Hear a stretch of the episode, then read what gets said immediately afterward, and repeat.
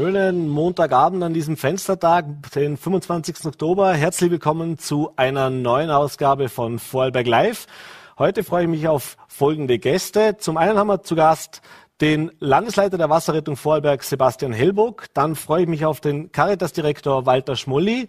Und den Anfang, den machen wir jetzt mit einer Schalte nach Wien. Ich freue mich sehr, ihn begrüßen zu dürfen. Peter Klimek, Komplexitätsforscher. Schönen guten Abend und herzlich willkommen bei Vorarlberg Live. Guten Abend und hallo nach Vorarlberg. Ja, Herr Klimek, Sie beschäftigen sich wie viele Wissenschaftler aktuell natürlich auch mit der Corona-Pandemie. Sie haben da auch ein Modell äh, für die Vorhersage der Pandemie in Österreich mitbearbeitet und sind da auch mit an Bord. Äh, jetzt haben wir in den letzten Tagen stark steigende Zahlen in Österreich erlebt. Äh, fast jeden Tag haben wir knapp 3000 Neuinfektionen. Heute sind es, glaube ich, auch wieder knapp 2900. Äh, und auch wir in Vorarlberg erleben seit einigen Tagen einen recht sprunghaften Anstieg bei den Neuinfektionen.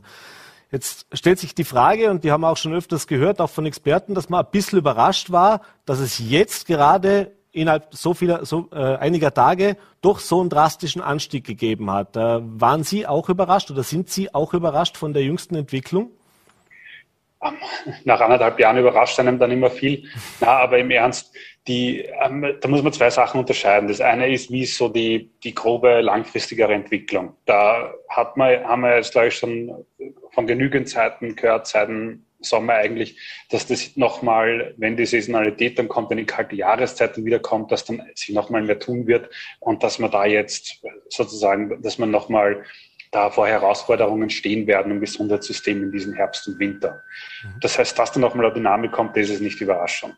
Warum die Dynamik jetzt gerade kommt, wieso beginnt es um, weiß nicht, am 13.10. zu steigen, warum nicht am 7.10., warum nicht am 3.11., mhm.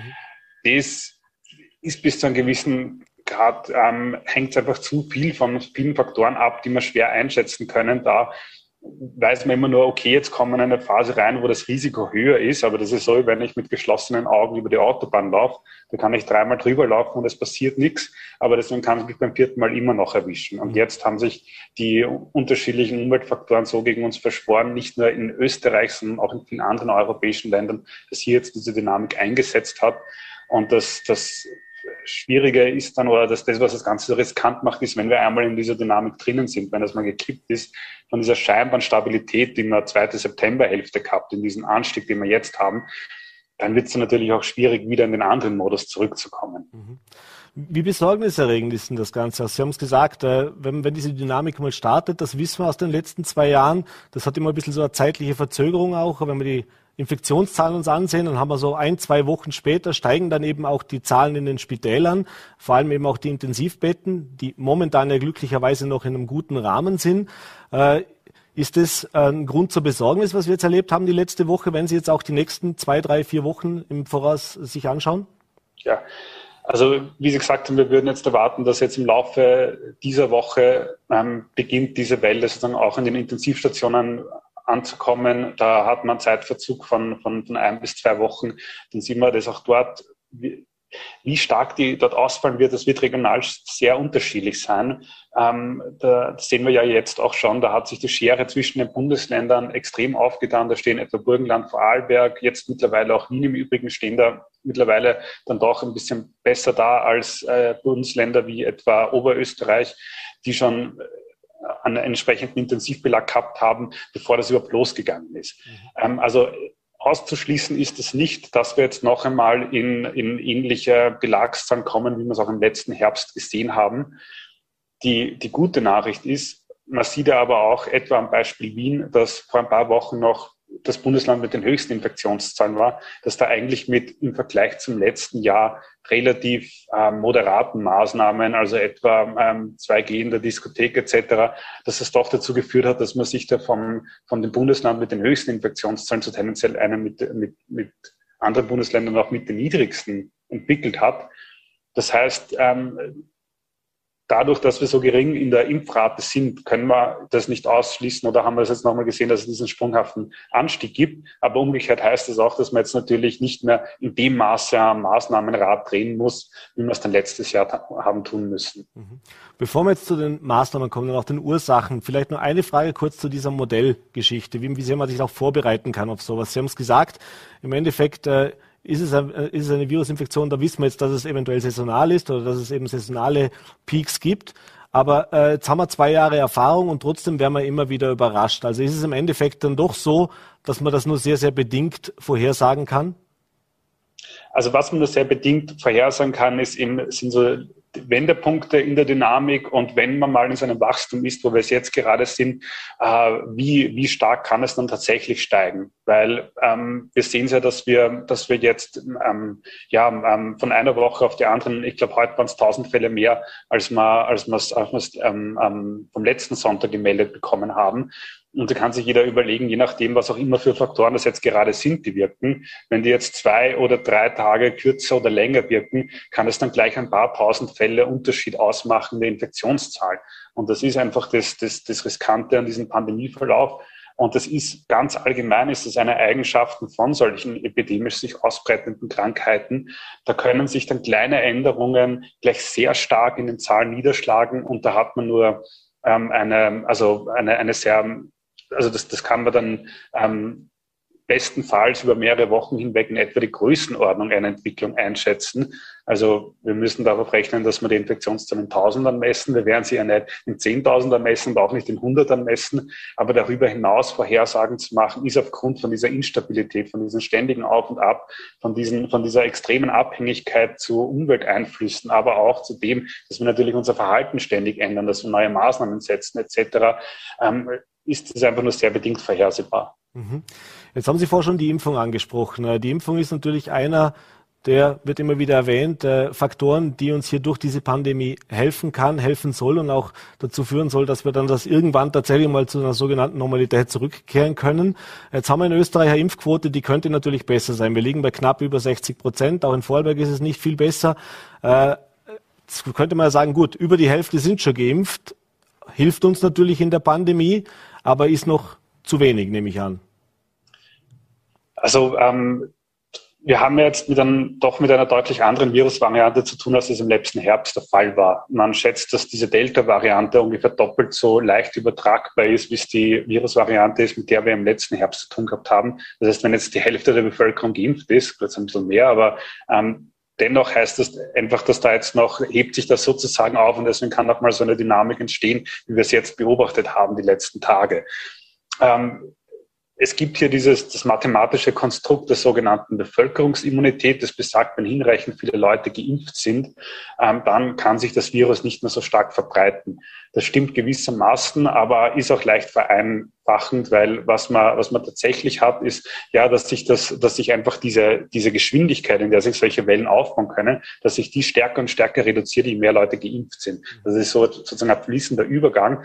Und da sehen wir natürlich auch, dass jetzt ähm, Länder, die eine wesentlich höhere Durchimpfungsrate als wir haben, ähm, dass sich bei denen jetzt diese, diese Welle nicht so viel Fahrt aufnimmt, während Länder, die noch geringer sind in der Durchimpfungsrate als wir, äh, ein, paar Osteuropa, in ein paar osteuropäischen Ländern ist das der Fall, die gehen jetzt durch die Decke und dort sind die Intensivstationen schon ähm, überfüllt und deswegen haben wir mitunter auch jetzt rumänische äh, Patienten in Österreich aufgenommen und in anderen Ländern auch. Also ähm, da sieht man schon einen ganz klaren Zusammenhang zwischen dem, dass es einfach, je mehr man an die 70 Prozent, an die 80 Prozent Durchimpfungsrate kommt, desto, desto mehr, desto stärker flacht sich die Welle ab. Aber natürlich sieht man auch in diesen Ländern, dass das Virus weiterhin zirkuliert. Es zirkuliert nur nicht in einem Ausmaß, dass wir uns Sorgen um die, um die Kapazitäten im Gesundheitssystem machen müssen. Mhm. Jetzt für die Ungeimpften. Es hatte geheißen, es wird eine Pandemie der Ungeimpften sein. Äh, aber auch da ist es so, wenn ich mich infiziert habe, wenn ich äh, das Virus schon mal in mir hatte, dann ist, äh, zumindest was man bis jetzt weiß, es ja auch so, dass eine gewisse Grundimmunität zumindest eine Zeit lang herrscht.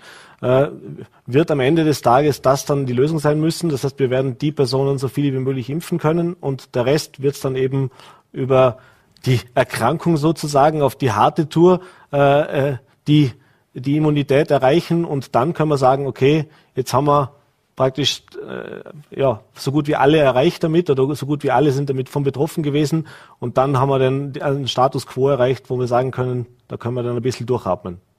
Also, dass wir in ein Szenario gehen, das in etwas so ausschaut, das ist momentan das plausibelste, was man sieht.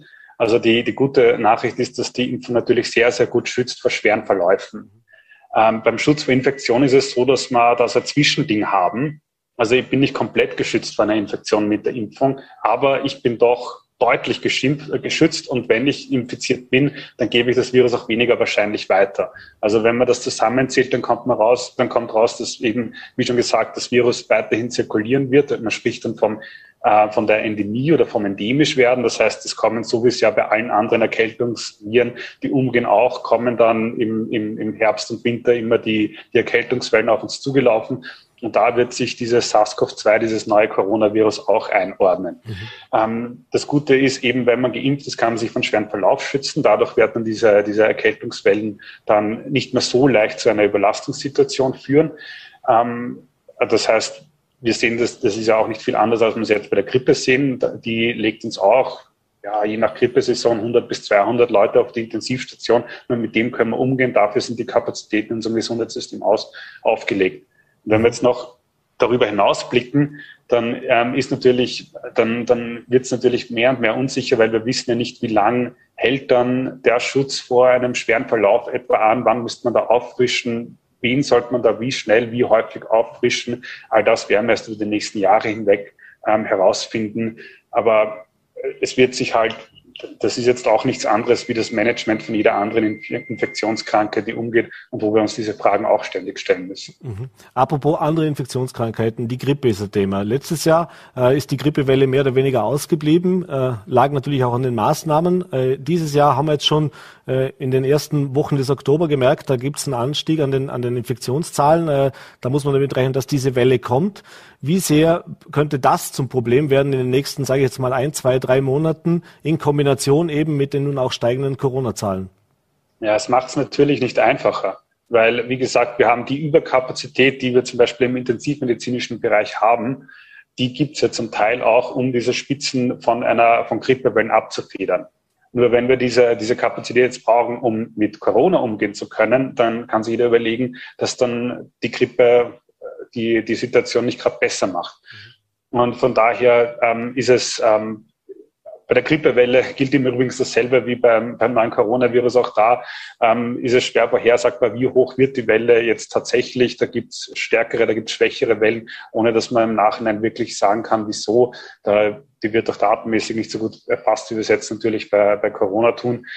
Aber ähm, klar ist, dass, dass wir da einfach nochmal von einer Herausforderung stehen, um jetzt, ähm, weil es ist ja nicht nur die Grippe, es sind jetzt auch andere Viren, die jetzt wieder mehr zirkulieren. Das sind einfach, Sie haben schon angesagt, wenn das Virus regelmäßig durchrauscht, dann ist immer so ein Grundstock in der Bevölkerung da, der immunisiert ist, weil er kürzlich Kontakt mit dem Virus gehabt haben. Und das bremst dann die Welle vom nächsten Jahr.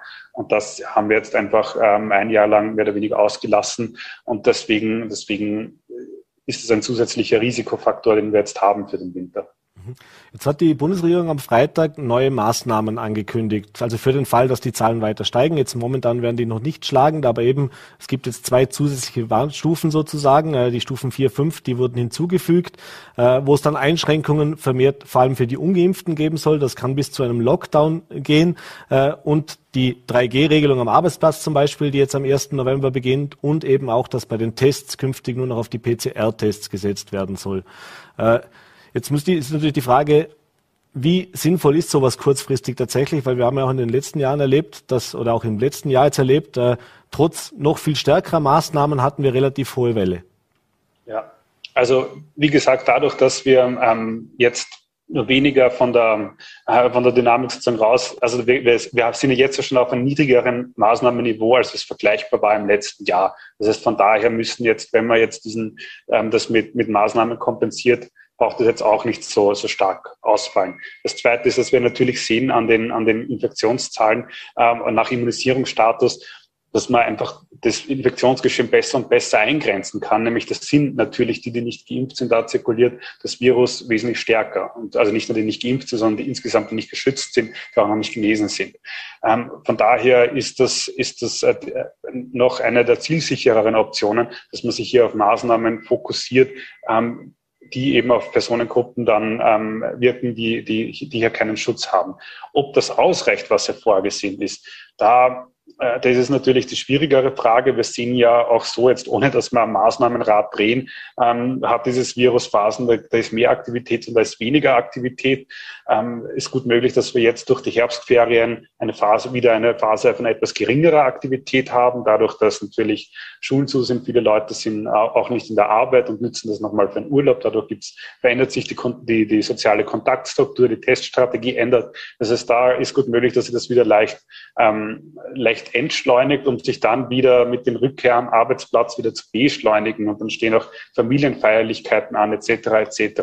Das heißt, wir müssen uns wohl darauf anstellen, dass das weiterhin ein, ein, ein Auf und Ab sein wird oder Phasen gibt, wo es schneller nach oben geht und welche, wo sich das wieder rausnivelliert. Und das andere, was jetzt natürlich unterschiedlich ist im Vergleich zum letzten Jahr, ist, dass wenn jetzt nochmal so ähm, diese Dynamik, wie wir es jetzt haben, weiterhin aufrecht bleibt, dann, dann wird das sozusagen, was wir, was wir mit der Impfung nicht geschafft haben, dann durch die natürliche Immunisierung dann danach geholt und dann stecken sich einfach die Leute früher oder später an, die noch nicht geimpft sind und dann kommen wir so zu einem zu einer leichten Abflachung der, der, der Pandemie. Wann genau das passieren wird, das ist die schwierigere Frage. Da fehlen diese berühmten Antikörperstudien, dass man da jetzt wirklich mal nachmisst, wie viele Leute haben sich in Österreich wo bereits infiziert und, und wann hat sozusagen das Virus dann kein Holz mehr, um zu verbrennen. Mhm. Das heißt also noch viele Unabwägbarkeiten. Äh, anders wie, als die Politik, indem ich Ihren Worten, dass man noch nicht äh, ein fixes sozusagen Ende der Pandemie verlautbaren kann. Das ist das, was wir in den letzten Monaten öfters gehört haben.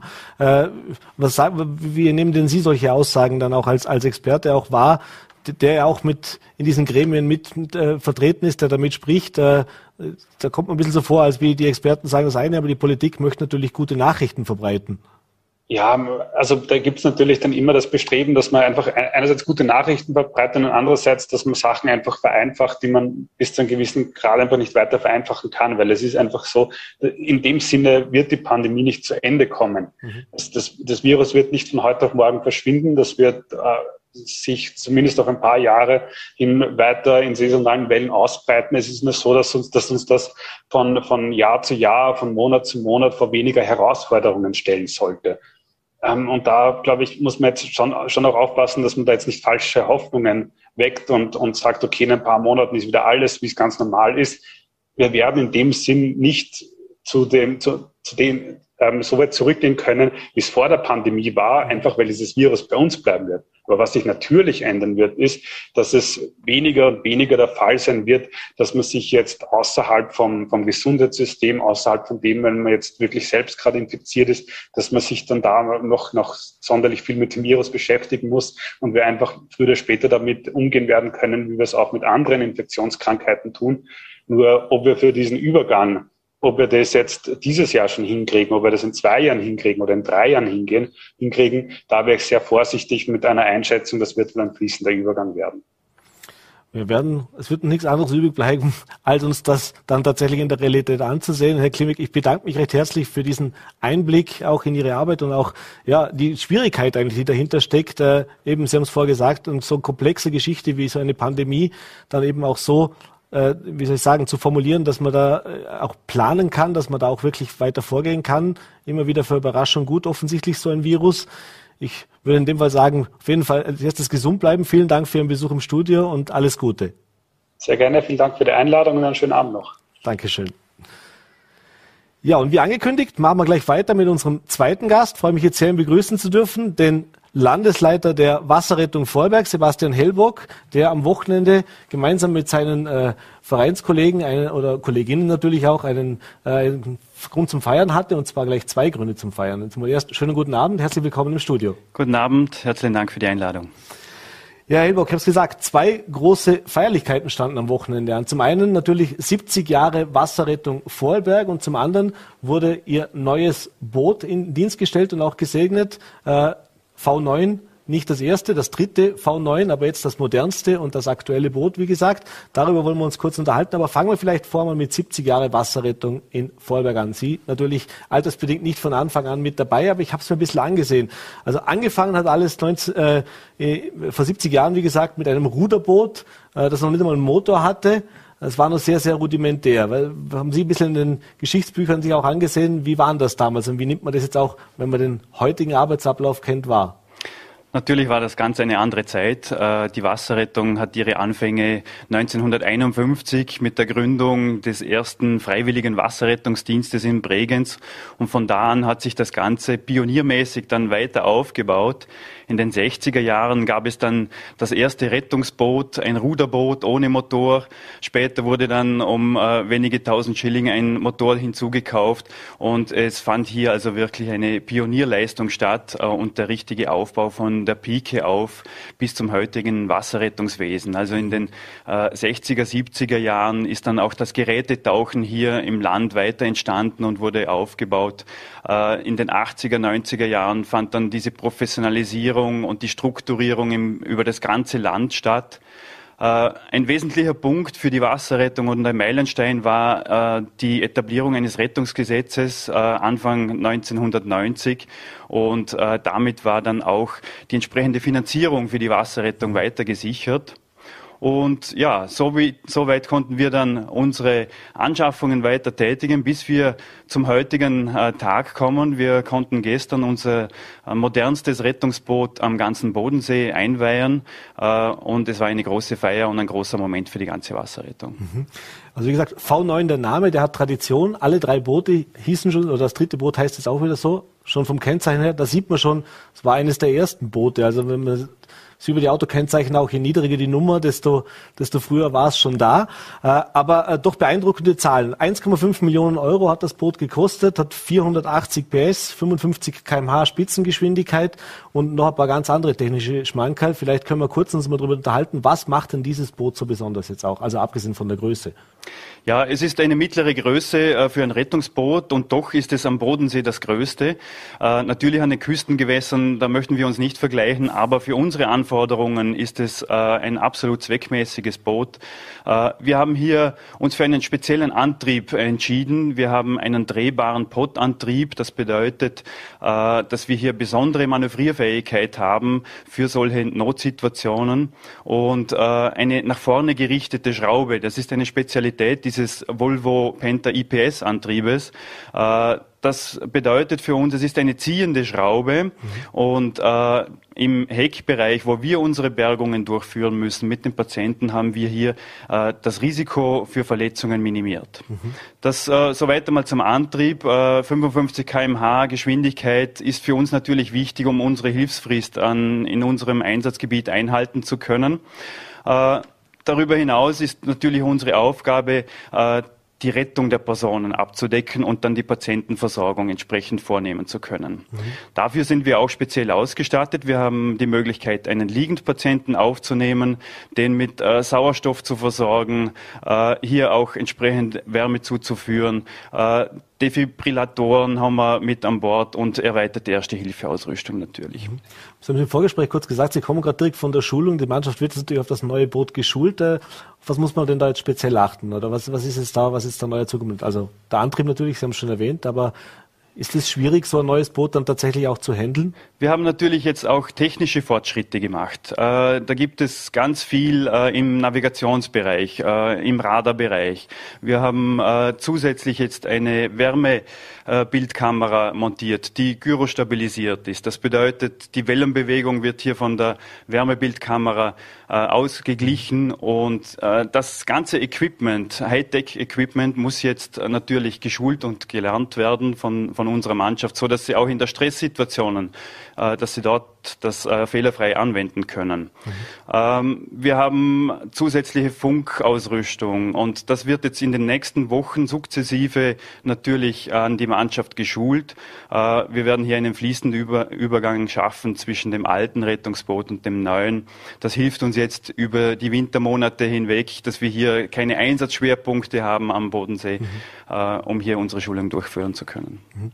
Jetzt hat sich nicht nur die technische Ausrüstung in den letzten Jahrzehnten geändert, sondern natürlich auch die Anforderungen, die an die Wasserrettung gestellt werden. Ich sage jetzt mal Beispiel, äh, zwei Beispiele, über die wir uns kurz unterhalten wollen. Das erste natürlich das Thema Corona. Da waren teilweise die Freibäder geschlossen oder beziehungsweise eben mit Tests. Jetzt haben wir erlebt, dass die Vorarlberger für sich entdeckt haben, dass Wildbaden ganz eine tolle Sache ist. Das macht natürlich ihre Arbeit deutlich schwieriger. Im Freibad habe ich einen Wasserretter, habe ich einen, einen, Rettungsschwimmer sozusagen vor Ort. Äh, wie groß war denn die Herausforderung in diesem Sommer, der zugegebenermaßen jetzt wettertechnisch nicht unbedingt ideal war, aber dennoch? Ja, Die Herausforderungen waren äh, im Rahmen, allerdings stellen wir schon fest, der Trend ist klar in die Richtung Wildbaden.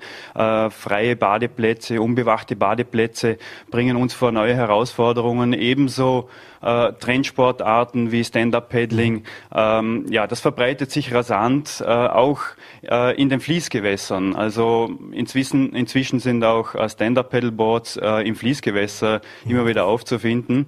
Äh, ja, und durch die Pandemie bewegt man sich eher beim Wildbaden so steigen natürlich auch die Einsätze für uns in dem Bereich. Äh, sie sind bewältigbar. Trotzdem versuchen wir äh, immer wieder auch präventiv hier vorzubeugen und in den Medien natürlich auch Tipps zu geben, wie man hier Badeunfälle vermeiden kann, gerade im Fließgewässer. Mhm. Stichwort, Stichwort Prä Prävention. Es ist ein Thema, das wir auch schon öfters diskutiert haben. Das ist, wie, wie viele Vorbergerinnen und Vorberger können noch schwimmen? Das ist ein Thema, das gerade bei den Jungen, das offensichtlich nicht mehr selbstverständlich ist, dass man, dass jeder schwimmen kann. Äh, jetzt hat die Wasserrettung macht natürlich auch äh, Schwimmkurse. Äh, da gibt es den Rettungsschwimmer, das Seepferdchen und so weiter. Kann ich mich noch erinnern. Äh, wie gehen Sie mit der Situation um, beziehungsweise was erleben Sie auch in den letzten Jahren? Also sprich, äh, an Anfragen hat das abgenommen und was kann man da vor allem auch dagegen tun?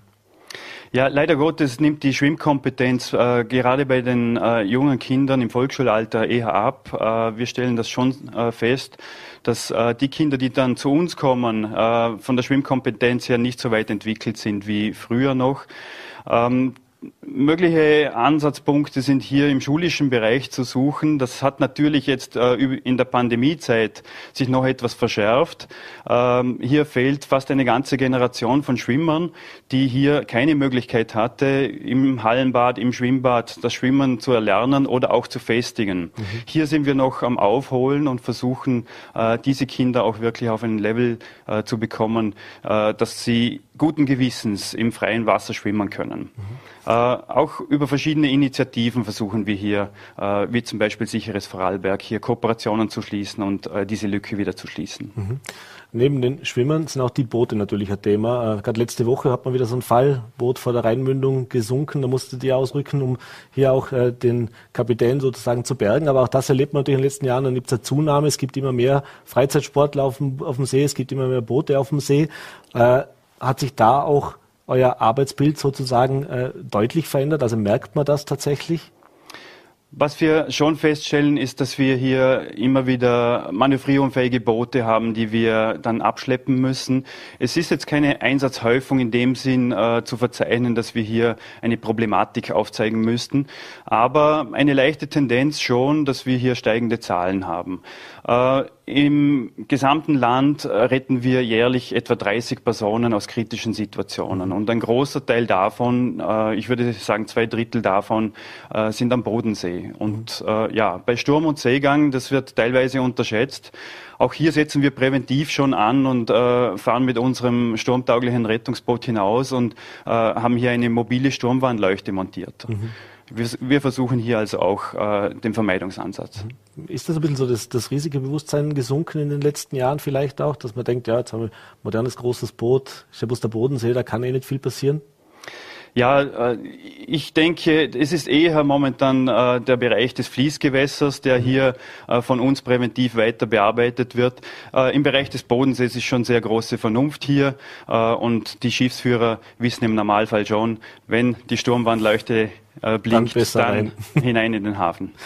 Äh, jetzt gibt es natürlich ganz vielfältige Aufgaben bei der Wasserrettung. Auch das hat sich natürlich geändert. Sie haben schon gesagt, Fließwasser ist ein Thema. Es gibt mittlerweile, es gibt Wildwasserretter, es gibt Taucher, äh, es gibt äh, natürlich logischerweise Erste Hilfe, das müssen alle natürlich können. Es gibt die Bootsführer, es gibt auch mit, mit äh, die Wasserretter, die, die Rettungsschwimmer sozusagen in den, in den Freibädern. Äh, wie viel Spezialisierung braucht es denn bei der Wasserrettung? Und äh, wie viel Aufwand ist es denn auch, da wirklich immer genügend Personal zu haben, das eben all diese Qualifikationen auch mitbekommt, äh, mitbringt? Ja, äh, wenn Sie den Nachwuchs ansprechen, haben wir hier Gott sei Dank kein Problem, was das jüngere Alter angeht. Also ab 12 bis 13 Jahren kann man bei der Wasserrettung beginnen und wir haben eine ausgezeichnete Jugendarbeit, die hier schon sehr früh in die einzelnen Bereiche hineinblicken kann. Äh, und dann nach der Einsatzgrundausbildung ist es dann so, dass man sich spezialisieren kann, eben in die erwähnten Bereiche Wildwasser in Richtung Bootsführer, Nautik oder auch ins Tauchen hin. Ähm, und das bleibt dann alles sehr spannend. Äh, es ist dann eher nach hinten hinaus eine langjährige äh, Mitgliedschaft und einen Einsatzdienst aufrechtzuerhalten. Das ist eine größere Herausforderung. Mhm. Dann kommt Studium, dann kommt Familie dazwischen. Und das sind natürlich Lebensbereiche, die sehr, sehr wichtig sind und wo dann andere Prioritäten auch gesetzt werden. Das ist uns vollkommen klar. Trotz allem, die Spezialisierung, wenn Sie die ansprechen, äh, wir haben mit Veränderungen natürlich äh, zu rechnen, äh, gerade wenn man den Klimawandel ansprechen mhm. möchte. Hier muss auch die Wasserrettung reagieren und reagiert auch seit Jahren. Äh, in Richtung Katastrophenschutz müssen wir äh, Konzepte entwickeln. Der Klimawandel macht auch im Vorarlberg nicht Halt. Wir haben äh, mit Starkregenereignissen zu rechnen das verschiebt sich auch in Richtung des äh, Frühjahres oder auch in Richtung des Herbstes. Da gibt es verschiedene äh, Studien dazu. Und das sind die Herausforderungen, mit denen wir momentan ähm, konfrontiert sind und darauf auch reagieren mit Ausbildungskonzepten. Mhm. Jetzt ist das natürlich eine ehrenamtliche Geschichte. Das heißt, Sie bekommen alle kein Geld dafür, dass Sie es machen, aber so ein Einsatz kostet natürlich trotzdem Geld. Das wollen wir das natürlich auch nicht verschweigen, weil das ist oft, oftmals der, der Irrglaube, glaube ich, auch, der draußen herrscht. Wenn die Wasserrettung kommt, dann kostet das natürlich auch ein bisschen was. Wie wie wird denn das gehandhabt? Also wie wird denn das auch abgerechnet? Ja, wir werden natürlich äh, öffentlich finanziert äh, über die Gemeinden und das Land. Aber äh, auch dort kann man nicht alle Kosten abdecken. Wir sind deshalb auch verpflichtet und es ist notwendig, dass wir diese Einsatzkosten weiter verrechnen. Das ist auch im Rettungsgesetz so vorgesehen. Äh, so ein Einsatz äh, kann also schnell dann auch in Richtung 2000 Euro einmal kosten. Äh, auch wenn die Wasserretterinnen und Wasserretter alle ehrenamtlich in den Einsatz gehen, so sind doch die Geräte und die Vorhaltekosten sehr groß, die wir jährlich abzudecken haben. Mhm. Aber da gibt es eine Möglichkeit, wie ich vorsorgen kann und das wäre eine Win-Win-Situation sozusagen für die Wasserrettung und für den hoffentlich niemals, aber wenn dann doch Betroffenen. Ja, äh, wir haben dafür für unsere Förderer etwas eingerichtet. Äh, ein Förderer der Wasserrettung hat äh, die Möglichkeit, diese Kosten wiederum abdecken zu lassen über eine Kompensation, die damit verbunden ist. Also eine Versicherung deckt dann solche Kosten für diesen Einsatz wiederum ab. Mhm. Jetzt gibt es am Bodensee natürlich auch im Winter Schwimmer, aber tendenziell ist jetzt eher weniger, wird es jetzt ruhiger, was das anbelangt. Aber nichtsdestotrotz, die Wasserrettung ist das ganze Jahr im Einsatz. Und auch wenn der Klimawandel uns ein bisschen einen Strich durch die Rechnung macht, aber vor allem im Winter gibt es natürlich auch ein Hauptaufgabengebiet für euch, das auch nicht ganz ungefährlich ist. Ja, die Eisrettung ist natürlich ein Thema, äh, durch den Klimawandel die letzten Jahre eher weniger, was aber nicht heißt, dass es nicht äh, erfüllt werden muss, äh, dieser Aufgabenbereich. Und ähm, ja, jetzt ist die Zeit, in der wir äh, unsere Schulungen abwickeln, in der wir äh, unsere Aufgaben äh, im Bereich der Verwaltung verstärkt abwickeln können, wozu natürlich in der Hauptsaison im Sommer wenig mhm. Zeit bleibt. Äh, unsere Jugendarbeit ist jetzt äh, stark gefragt. Und wie gesagt, jetzt über den gesamten Winter sind wir auf dem Bodensee unterwegs äh, mit unserem neuen Rettungsboot und schulen dieses. Mhm. Kommen wir zur letzten Frage noch natürlich kurz. 1400 Mitglieder, die ehrenamtlich in Summe in Vorarlberg tätig sind, aber natürlich immer Bedarf an Nachwuchs, an jungen Interessierten. Wie mache ich das am besten? Wenn ich jetzt sage, habe ich mir angehört, klingt spannend, möchte zur Wasserrettung kommen. Ja, wir haben acht Ortsstellen verteilt über das gesamte Land und äh, hier kann man sich äh, über unsere Homepage äh, informieren und äh, sehr gerne auch einem Probetraining ganz unverbindlich teilnehmen. Wir bieten auch immer wieder Rettungsschwimmkurse öffentlich an. Auch das ist komplett unverbindlich. Man kann hier das Rettungsschwimmen erlernen äh, und wenn dann Bedarf und Interesse besteht, sehr gerne auch bei der Wasserrettung bleiben. Wunderbar. Herr Hellburg, ich bedanke mich für Ihren Besuch im Studio, bedanke mich natürlich auch im stellvertretend an Sie jetzt der Dank auch an alle ehrenamtlichen Helfer, die sich das ganze Jahr über und meist auch bei nicht so tollen Bedingungen äh, teilweise auch selbst in Gefahr geben, äh, kann man nicht hoch genug anrechnen äh, und wünsche jetzt mal viel Freude mit dem neuen Boot, viel Erfolg damit und hoffentlich nicht allzu viele Einsätze. Herzlichen Dank, vielen Dank für die Einladung. Dankeschön. Und wir machen jetzt nochmal einen Themenwechsel, äh, auch wenn es ein sehr harter ist, aber nichtsdestotrotz freue ich mich sehr, ihn begrüßen zu dürfen. Caritas-Direktor in Vorberg, Walter Schmolli. Schönen guten Abend und herzlich willkommen im Studio. Danke für die Einladung. Herr Schmolli, äh, ein neues Gesetz steht vor der Türe. Äh, es hat jetzt über ein Jahr gedauert. Vor einem Jahr hat der Verwaltungsgerichtshof äh, die passive Sterbehilfe sozusagen in der jetzigen Gesetzesform äh, ja, für nichtig erklärt, eigentlich das Verbot für nichtig erklärt. Das heißt, es, gab, es gibt ein Grundrecht, jetzt hat sich die Politik überlegt, wie können wir das regeln. Jetzt gibt es einen Gesetzentwurf, der soll noch dieses Jahr verabschiedet werden, äh, dass eben äh, ein, die Beihilfe zum Selbstmord in gewissen Fällen erlaubt sein soll. Jetzt gibt es Zustimmung und Kritik dazu. Sie haben sich jetzt schon geäußert dazu, dass Sie dem Ganzen auch bisschen skeptisch gegenüberstehen und darüber wollen wir uns jetzt mal unterhalten. Und da stelle ich jetzt einfach gleich die erste Frage. Was spricht denn tatsächlich dagegen, dass Menschen, die todkrank sind, die diese Entscheidung für sich fällen, sagen, selbstbestimmt ist mein Leben, ich möchte das jetzt auch beenden? Äh, vielleicht darf ich vorneweg sagen, es ist äh, zunächst einmal wichtig, dass es diesen Gesetzesentwurf gibt. Ansonsten wäre ab äh, Anfang kommenden Jahres in diesem sensiblen Thema, das mit so vielen Sorgen und Ängsten und großen Fragen verbunden ist, ein ungeregelter Zustand. Das wäre sozusagen das Schlimmste, was uns passieren könnte. Insofern ist wichtig, dass ein Entwurf vorliegt und dieser Entwurf nun in die Begutachtung geht und entsprechend weiterentwickelt werden mhm. kann. Mhm. Das äh, vorneweg. Ähm, Grundsätzlich ist in diesem Entwurf vieles klug und verantwortungsvoll gelöst. Mhm. Äh, meine Sorgen, möchte ich einmal sagen, ist gar nicht so Kritik, sondern eigentlich wirklich eine besorgte Grundstimmung in diesem äh, so existenziellen Thema ist eigentlich eine dreifache. Mhm. Nämlich äh, erstens einmal ist die Frage, wie weit stößt dieser Gesetzesentwurf dieses, diese Türe auf? Mhm. Ja, Unsere Position als Caritas und Hospiz ist, dass man diese Türen nicht weiter aufstößt als unbedingt notwendig, um dem Erkenntnis des Verfassungsgerichtshofes gerecht zu werden. Mhm. Und äh, wenn ich jetzt den vorliegenden Gesetzesentwurf lese, dann äh, ist meine Grundfrage die, ähm, ist es nicht weiter als notwendig sozusagen? Mhm. Mein, mein, Grundthema ist eigentlich äh, die, die Frage, was bleibt in unserer Gesellschaft normal? Mhm. Ja, weil äh, man argumentiert im Zusammenhang mit äh, dem assistierten Suizid immer mit Einzelfällen, weil man es dort eben erlebt, mhm. äh, wie schwierig es auch sein kann, diese letzte Lebensphase zu, zu durchleben. Mhm.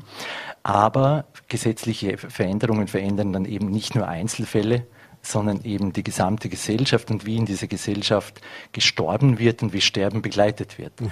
Und, und dort die Frage, was soll denn künftig normal sein? Und mir ist wichtig, dass normal ist, dass das Leben assistiert wird und nicht der Suizid. Mhm. Und ähm, da habe ich ähm, eine gewisse Skepsis mit Blick auf, auf jetzt konkrete Formulierungen, auch auf, auf den Vorschlag. Man hat das Gefühl, es wird irgendwie äh, das, die Assistenz zum Suizid so weit ins nahezu alltägliche, normale hineingerückt. Das macht mich besorgt. Ja. Mhm. Mir ist wichtig, wir bleiben eine solidarische Gesellschaft, in der es normal ist, äh, Menschen beim Leben zu helfen mhm. und nicht beim Suizid. Das ist sozusagen der erste Punkt. Wenn ich die beiden anderen Punkte Gerne. noch anführen darf. Zweiter Punkt, das ist ein einzelnes äh, Thema. Äh, der Verfassungsgerichtshof hat in seinem Erkenntnis bereits darauf hingewiesen, dass diese freie Selbstbestimmung des Menschen, die gewissermaßen das oberste Recht ist da in der Begründung des, ähm, äh, des Erkenntnis, dass das natürlich soziale und ökonomische Einwirkungen auf diese Selbstbestimmung gibt und dass es für einen Gesetzgeber eine Aufgabe sein wird, dafür zu sorgen, dass kein Mensch unter diesem sozialen oder ökonomischen Druck äh, sich für einen assistierten Suizid entscheidet. Mhm. Die Frage, wie wird das jetzt sozusagen geregelt? Und das scheint mir noch offen in diesem Entwurf. Es gibt es vorgesehen, dass es ein Beratungsgespräch mit äh, einer Ärztin, einem Arzt mhm. gibt. Ähm, mir schien wichtig, dass es auch ein Beratungsgespräch mit einem Psychologen, einer Psychologin mhm. oder ein sozialpsychologisches äh, Beratungsgespräch gibt. Das ist ein zweiter Punkt, mhm. das glaube ich lässt sich noch ergänzen. Und ein dritter Punkt ist die Frage, wie geht's weiter? Mhm. Ja, man kennt ja aus anderen Ländern einfach die Erfahrung, dass man beginnt mit relativ restriktiven Regelungen und dann alle fünf Jahre wird es weiterentwickelt und am Anfang waren die Jugendlichen nicht dabei, so wie das jetzt auch in Österreich der Fall ist. Dann beim zweiten, bei der zweiten Weiterentwicklung oder Veränderung sind dann eben Jugendliche auch dabei. Mhm. Auch das macht mir eine gewisse Sorge. Jetzt haben wir natürlich auch versucht, hier ein Gesetz zu äh, schnüren sozusagen, wo diese Punkte, die ja nicht nur Sie betreffen oder die nicht nur Sie auch äh, als Sorge oder als, als Kritik geäußert haben, sondern die ja schon vorher auch äh, bekannt waren, möglichst auszuräumen. Ich habe mir das ein bisschen angesehen. Äh, Sie haben es gesagt, also es müssen zwei Ärzte unabhängig voneinander müssen das entscheiden. Äh, Jetzt kann man darüber diskutieren. Sie haben es gesagt, ob da psychologische Betreuung mhm. verpflichtend noch mit eingeführt werden kann. Ich glaube, das wäre wahrscheinlich jetzt auch nicht ein, ein, ein No-Go für das Gesetz grundsätzlich. Ich glaube, da würden Sie wahrscheinlich vermutlich jetzt nicht nur auf Widerstand stoßen. Das vermute ich auch. Ist natürlich die medizinische Beratung ganz ein wichtiger Punkt. Da geht es vor allem darum, dass man tatsächlich äh, das Gegebensein einer entsprechenden Erkrankung attestiert. Das müssen Ärzte tun. Das soll der Hauptpunkt in diesem Gespräch sein. Und auch die Aufklärung über alternative Möglichkeiten der Behandlung und Begleitung äh, in den letzten, in dieser letzten Lebensphase. Aber mir scheint auch, das wird nicht unbedingt jetzt äh, ähm, ausgeschlossen sein. Mhm. Und dann gibt es ja eine Frist von zwölf Wochen. Das heißt, wie sehen Sie das? Also es wäre ja auch äh, so, so, eine Maßnahme sozusagen, dass jetzt nicht jemand, der sich jetzt akut in einer mhm. Situation befindet, äh, jetzt gleich sagt, okay, ich möchte jetzt mein Leben beenden und das dann auch wirklich umsetzt und vielleicht zwei Tage später das schon bereuen würde oder anders sieht wieder. Mhm. Äh, ist diese Frist nicht ausreichend? Ist das nicht ein, ein, ein, Punkt, wo man sagen kann, okay, da wird schon darauf geachtet, dass ja. sich diese Menschen das auch wirklich gut überlegt haben? Ja, die zwölf Wochen sind in Ordnung. Das äh, kennt man auch aus der Forschung, dass ähm, im Durchgang durch gewisse depressive Verstimmtheiten, die letztlich jeder Mensch, insbesondere in dieser Lebensphase mhm. kennt, zwölf Wochen eine Frist sind, in der sich Dinge stabilisieren. Mhm. Also das ist in Ordnung. Es gibt allerdings äh, für Menschen in der ganz letzten Lebensphase ähm, eine Verkürzung dieser Frist auf zwei Wochen mhm. und dann wird's schon ganz ordentlich stressig. Mhm. Also wie man das dann wirklich gut auf die Reihe bekommt, äh, das wird sich zeigen müssen. Mhm. Äh, wir wollen natürlich noch sprechen über Ihre Erfahrungen auch im Hospizwesen, denn natürlich ist das ein großer äh, Tätigkeitsbereich, für den Sie natürlich auch stehen. Äh, aber bleiben wir noch ganz kurz beim Gesetz. Äh, eine Frage, die mir da gestellt hat oder die für viel Kritik gesagt hat, die Sie jetzt nicht erwähnt haben, überraschenderweise, ist die kurze Begutachtungsfrist. Äh, das haben wir relativ häufig gehört. Also sprich, es gibt eine Begutachtungsfrist von drei Wochen. Äh, die wurde massiv kritisiert. Haben Sie jetzt nicht erwähnt. Äh, vergessen oder, oder ist das jetzt ein Thema, wo Sie sagen, naja, ob es jetzt drei Wochen, fünf Wochen oder acht Wochen sind, genau. die Punkte ändern sich nicht? Also mir wären fünf Wochen lieber gewesen, mhm. das ist keine Frage. Das ist ein Thema, das ja nicht nur irgendwie einen kleinen Teil der Gesellschaft betrifft, sondern uns wirklich alle betrifft. Insofern ist es auch ein Thema, das viel öffentlichen Diskurs erfordert und das ist in drei Wochen schwierig.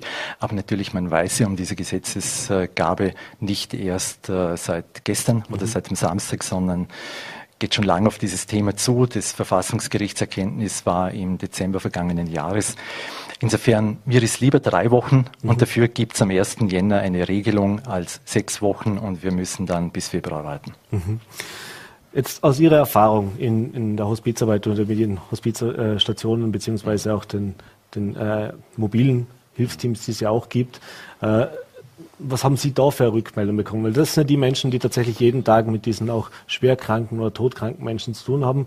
Die werden ja öfter mal in die Situation kommen, nehme ich an, dass ein Patient mit ihnen spricht, wo es eben bisher de facto nicht möglich war, da jetzt diese Hilfe zumindest anzubieten. Genau. Da verändert sich natürlich was. Also Sterbeprozesse werden sich dadurch, dass diese Möglichkeit eröffnet wird, verändern, weil bisher de facto es keinen Ausweg gab. Mhm. Ja, und damit das Gespräch dann in die Richtung geführt hat, äh, wie kann man diese Lebensphase mit bestmöglicher Qualität sozusagen durchleben, so mhm. dass man am Ende dann versöhnt und äh, geborgen und auch äh, würdevoll sterben kann. Mhm. Und dadurch, dass jetzt dieser Ausweg geschaffen wird, verändert sich das äh, natürlich.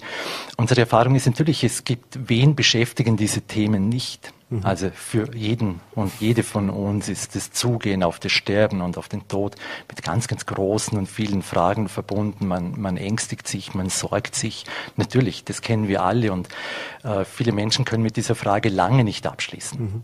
Und das ist uns auch ganz wichtig von Seiten der Hospiz, dass wir Menschen in diesem Suchen, in diesem, was ist gut, was, was traue ich mich, ähm, was äh, ist für mich möglich, auch gut begleiten. Ja, das ist äh, ganz ein wichtiges äh, Ziel auch unserer Arbeit. Wir wissen, dass Menschen, wenn sie denn erleben, dass es tatsächlich äh, eine gute palliativmedizinische mhm. Versorgung gibt, dass man Schmerzen ganz, ganz wesentlich lindern kann, dass man Symptome ganz wesentlich stabilisieren kann und so, dass in dieser letzten Lebensphase im ganz, ganz überwiegenden Großteil äh, von äh, Erkrankungen und Situationen dann doch noch eine gute letzte Lebensphase möglich wird.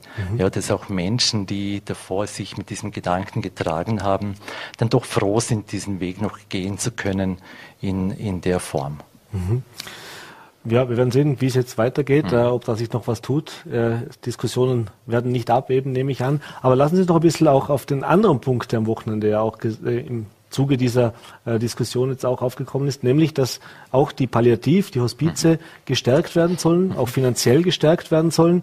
Äh, wenn ich das richtig gesehen habe, ist geplant für Vorarlberg würde das so knapp vier bis fünf Millionen Euro zusätzlich bedeuten, die hier zur Verfügung stehen. Jetzt nehme ich an, jeder Euro wird dankend angenommen, denn es ist natürlich äh, sehr kostenintensive, äh, sehr in, ja, in allen Bereichen intensive mhm. Arbeit, die da geleistet werden muss. Mhm. Aber wenn dieses Geld jetzt kommt, wo sehen Sie die, den größten Handelsbedarf bei uns im Land? Denn wir haben äh, mit dem Hospiz am See und auch Palliativstationen in den Krankenhäusern ja zumindest für den Außenstehenden eine relativ gute Abdeckung. Ja, genau. Also zunächst mal ist es ganz wichtig, dass eben beide Gesetzesvorhaben da parallel vorgestellt worden sind und dass es das zweite eben auch gibt, nämlich diesen Fonds, aus dem dann Zuschüsse an die Länder gewährt werden, um die Hospiz- und Palliativversorgung weiterzuentwickeln und auch zu finanzieren. Mhm. Es gibt da oftmals Förderungen für Weiterentwicklungen, aber keine Regelfinanzierungen mhm. dann für das laufende Geschäft und äh, dieser Fonds sieht beide Möglichkeiten vor. Insofern glaube ich, ist es ganz ein wichtiger Beitrag, dass dann schlussendlich wirklich wirklich Rahmenbedingungen gegeben sind, die es möglichst allen Menschen äh, schenken und ermöglichen sollen, dass sie das Vertrauen finden, ihre letzte Lebensphase äh, auch durchleben zu können. Ähm, also wichtige Sache, dieses Gesetz, das mhm. vorneweg. Äh, Vorarlberg ist in der Palliativ- und Hospizversorgung tatsächlich sehr gut aufgestellt für äh, mein Dafürhalten. Äh, es gibt allerdings zwei, drei äh, Themen, mhm. Äh, die man im Blick hat und äh, wo Entwicklungen an für sich gut wären und die jetzt hoffentlich mit dieser finanziellen Unterstützung auch möglich sind. Da geht es zum einen um das mobile Palliativteam. Mhm. das mobile Palliativteam gibt es, leistet ganz eine wunderbare Unterstützung für Menschen, die noch im häuslichen Kontext oder in einem Pflegeheim äh, gepflegt und unterstützt werden und dort ähm, eine fachlich kompetente Beratung äh, dann bekommen über das äh, mobile Palliativteam. Das sind pro Jahr in etwa 400 Menschen. Mhm. Äh, alle, die da jetzt äh, damit befasst sind, sind der Meinung, es gibt deutlich mehr Situationen, in denen das mobile Palliativteam einen sehr hilfreichen Dienst erweisen mhm. könnte. Und insofern ähm, gibt es auch äh, schon länger Überlegungen und auch zwischenzeitlich ein Konzept, wie man dieses Palliativteam Palliativteam, das mobile Palliativteam erweitern kann. Mhm. Das ist sozusagen das eine Thema. Das zweite Thema ist die Versorgung von sterbenden Kindern. Mhm. Das Vorarlberg klein, also das heißt, es wird sich jetzt nicht ein eigenes Kinderhospiz mit stationären Plätzen tragen und Sinn machen, sondern was es dort braucht, ist ein gutes Zusammenspiel der äh, wichtigsten Akteure. Das sind vor allem Krankenhäuser, den Kinderstationen, das ist die Kinderkrankenpflege der Connexia und das ist das Kinderhospizteam der Caritas. Mhm. Äh, und was dort ansteht, ist einfach eine Struktur zu schaffen, die ein gutes Miteinander dieser Hauptakteure gewährleistet und sicherstellt und damit auch die Qualität in diesem Bereich äh, sicherstellt. Das ist ein mhm. zweites Thema. Mhm. Und ein drittes Thema, das ist mir eine Sondierungsfrage, nämlich ein Tageshospiz. Das heißt, dass Menschen, die noch im häuslichen Kontext in einem Pflegeheim äh, unterstützt werden, tageweise irgendwo palliativmedizinisch dann unterstützend versorgt werden und damit auch für die pflegenden Angehörigen eine gewisse Auszeit ermöglicht wird. Was es denn Vorarlberg sinnvollerweise braucht, das äh, ich glaube, da steht eine Bedarfserhebung an. Das mhm. wäre dritter Schritt. Sie sagen, es sind vier bis fünf Millionen verteilt auf drei Jahre. Das ist äh, viel Geld. Mhm. Mit dem kann man was machen. Und ich glaube, dass die Entwicklungen, die ich jetzt äh, benannt habe, äh, mit dem Geld auch zu schaffen sind. Und das wird uns weiterbringen. Es ist erfreulich zu hören, dass es da doch auch einen, einen Ansatz gibt. Gerade, ich nehme an, dass das Sterben zu Hause ist natürlich ein Thema. Oder? Also jeden Tag, den ich nicht irgendwo stationär bin, ist natürlich auch Thema in Würde sterben äh, so ganz, ganz wichtig. Oder? Ja, ja. Menschen wünschen sich größtenteils, dass sie daheim sterben können. Und äh, das macht unter vielfacher Rücksicht natürlich dann auch Sinn, ja, diesem Wunsch nachzukommen. Mhm. Herr Schmolli, wir sind leider schon am Ende der Zeit. Mhm. Ich bedanke mich für den Besuch im Studio, Gerne. bedanke mich für den Einblick. Danke Ihnen. Alles Gute mhm. und schönen Abend. Danke, Ihnen auch, ja. Ja, und das war's mit der heutigen Ausgabe von Vorarlberg Live von diesem Fenstertag. Mir bleibt nur noch Ihnen einen schönen Abend, morgen einen schönen Feiertag zu wünschen und wissen Sie, wenn Sie mögen, am Mittwoch wieder 17 Uhr, Full AT, VNAT und Ländle TV, die nächste Ausgabe, Ausgabe von Vorarlberg Live. Bis dann, machen Sie es gut. Alles Gute.